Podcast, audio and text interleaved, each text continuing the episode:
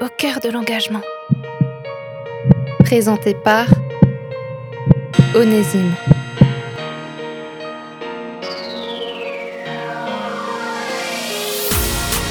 Aujourd'hui, on part à la rencontre de deux volontaires en service civique, Sarah et Rabia, de respectivement 19 et 20 ans. Elles sont engagées auprès de l'association Unicité qui lutte contre le harcèlement dans le milieu scolaire. L'émission sera en deux parties. Le premier épisode sera centré sur Rabia, qui a un message fort à partager à travers les expériences de harcèlement qu'elle a pu vivre, par quels moyens elle s'en est sortie, ainsi que son envie de lutter contre le harcèlement scolaire. Le second épisode parlera de l'action de unicité dans les écoles, ainsi que des initiatives prises par les volontaires en service civique. Vous pourrez le retrouver dans deux semaines, même endroit, même heure. Pour le moment, Rabia va nous partager son vécu et le sens qu'elle trouve à son engagement contre le harcèlement scolaire. Pour ma part, j'ai été victime du harcèlement scolaire au collège et au lycée.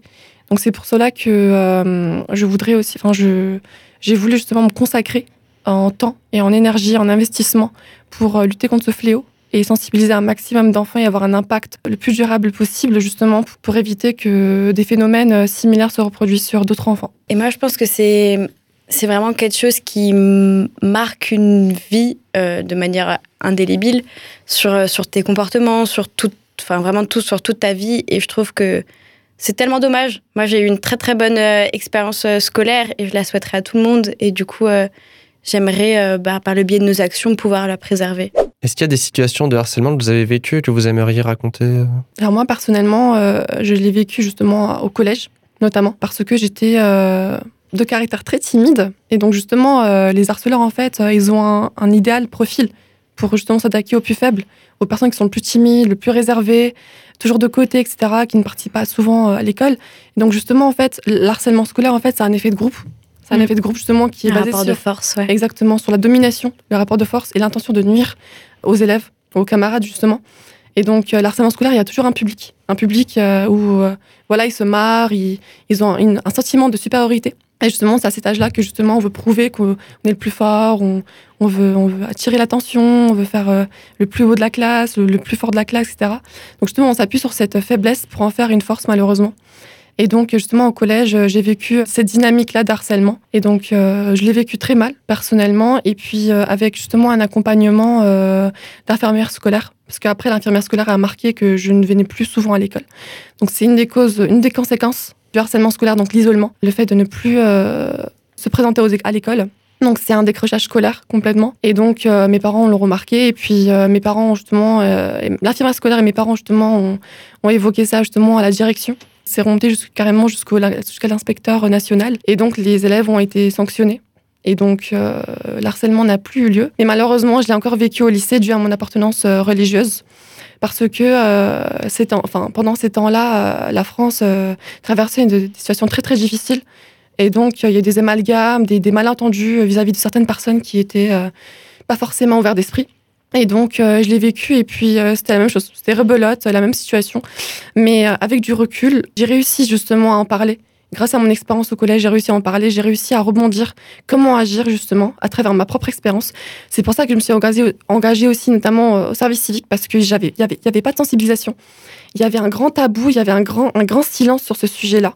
C'était beaucoup trop C'est comme l'institutionnalisation. Euh, en fait, la violence c'est institutionnalisé. J'avais l'impression que c'était ancré dans, dans, notre, euh, dans notre école et que c'est c'était trop normal en fait. Alors que moi, je trouvais pas ça normal que, que, les, que les professeurs passaient par inadvertance, alors que ça se passait généralement pendant les cours, quoi. Et donc, euh, justement, j'ai réussi à rebondir et puis c'était le même cas. Des sanctions, carrément des renvois. Et c'est aussi remonté jusqu'à l'inspecteur. Et puis, euh, puis j'ai porté plainte aussi, notamment. Mais ça n'a pas abouti parce qu'il n'y avait pas de circonstances aggravantes. Et puis, c'était la fin de l'année. Donc, euh, donc voilà. Au cœur de l'engagement.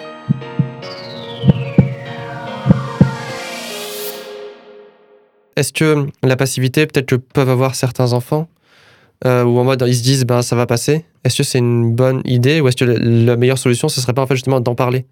En fait, le premier réflexe pour un enfant justement qui a la notion de la passivité dans son sa personnalité, c'est de s'isoler en fait, se retirer complètement de son groupe de pairs, paraître invisible, alors que justement c'est c'est ça justement qui cause d'autres conséquences comme la démotivation, l'absentéisme, ne plus manger, ne plus dormir, avoir mal au ventre, complètement en fait se détacher du, cadre scolaire et justement avoir des conséquences sur le long terme de, ne plus carrément aimer l'école, de ne plus faire confiance à d'autres personnes, ne plus justement avoir d'amis dans, l'avenir parce que justement on a vécu ce, traumatisme durant notre, euh, notre, notre, scolarisation. Et justement, c'est ça, en fait, c'est une fatalité parce que ça a des conséquences euh, très longues sur le terme. Donc euh, l'isolement, c'est vraiment, ça peut paraître assez anodine pour nous, l'isolement, ça peut passer, voilà, c'est bon. Euh, il s'isole pour un jusqu'à la fin de l'année, puis il va reprendre une autre classe. Mais non, justement, il va plus faire confiance à ses pairs. Il va encore s'isoler. Il va encore croire que ça va arriver. En fait, c'est comme un, cercle vicieux pour euh, l'enfant. Donc l'isolement, c'est vraiment une fatalité pour l'enfant. Donc c'est pour, pour cela qu'en fait, il faut inciter les enfants à en parler, oser et avoir le courage de, le dénoncer justement. Et c'est justement en fait ce travail que, que vous essayez de faire. Et est-ce que vous auriez aimé en fait tout simplement que ce travail que vous êtes en train de faire on vous l'a fait à vous quand vous étiez enfant Exactement, comme je l'ai précisé euh, précédemment. Durant toute mon année scolaire, ben, jusqu'à l'université, je n'ai jamais eu d'intervention sur le harcèlement scolaire, ou même sur les discriminations, sur euh, l'ouverture d'esprit, sur l'empathie, justement, sur les émotions. On n'a jamais eu d'intervenant extérieur qui parlait de ça. Même carrément, les professeurs étaient trop, euh, étaient trop centrés sur le programme, à tout prix finir le programme avant la, avant la fin de l'année scolaire. Donc, alors que, comme le grand sociologue Durkheim le dit, notre première instance de socialisation, c'est la famille, avant tout, et c'est aussi l'école. Donc une partie de notre vie se passe à l'école. Donc euh, on structure notre identité, on structure notre personnalité, on façonne notre, notre personne à l'école. Donc si à l'école il y a un climat désagréable, il y a un climat, on se sent pas bien, on se sent frustré, on se sent, on se sent discriminé, on se sent vraiment mal, je pense que l'école ce sera pas un endroit de, de plaisir, d'épanouissement pour l'enfant. C'est pour cela que j'aurais vraiment voulu avoir des intervenants, avoir des conseils, avoir des encouragements de la part des intervenants pour justement avoir ce courage-là d'en parler ou même avoir des dispositifs tout simplement de la part de l'école. Des dispositifs, je sais pas, des ambassadeurs qui a lieu actuellement euh, à travers le programme phare, hashtag non harcèlement. Il y a des ambassadeurs justement qui ont été euh, promovis à travers un dispositif euh, non harcèlement, dispositif phare, promovu par l'État justement, où les ambassadeurs justement, ils créent un climat scolaire où les enfants peuvent euh, s'épanouir. Donc les ambassadeurs, ce sont des collégiens. Et donc, euh, ils font des activités, des ateliers. Ils interviennent entre eux, justement, entre les pères. La médiation entre les pères, justement, pour régler les conflits entre eux, pour se responsabiliser et pour justement euh, se comporter de façon adulte déjà, dès leur plus jeune âge. Donc oui, j'aurais voulu avoir ces types d'interventions. C'est désormais la fin de cette émission. Rendez-vous dans deux semaines pour la suite de l'interview où j'aurai l'occasion de revenir avec Rabia et sa collègue Sarah sur leurs activités au sein de l'association, leurs appréhensions à l'idée de s'adresser à un public qui peut parfois être difficile, ainsi que la gestion du groupe et des différentes initiatives mises en œuvre pour aider à la lutte contre le harcèlement scolaire. Et moi, je vous dis à bientôt.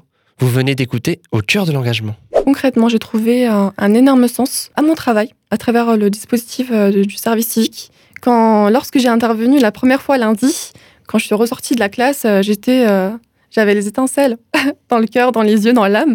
Pourquoi? Parce que je sais que j'ai servi à quelque chose aujourd'hui, parce que je sais que j'ai eu un impact sur plein d'enfants, sur une classe de 24 élèves qui vont oser agir, qui vont oser justement dénoncer. Notamment dans ces classes, il y a eu des cas d'harcèlement. Ils ont eu justement le courage de le dire, oui, j'étais victime. Donc là, en fait, c'est déjà un pas énorme vers l'avant, en fait, justement, dans ce fléau du harcèlement scolaire.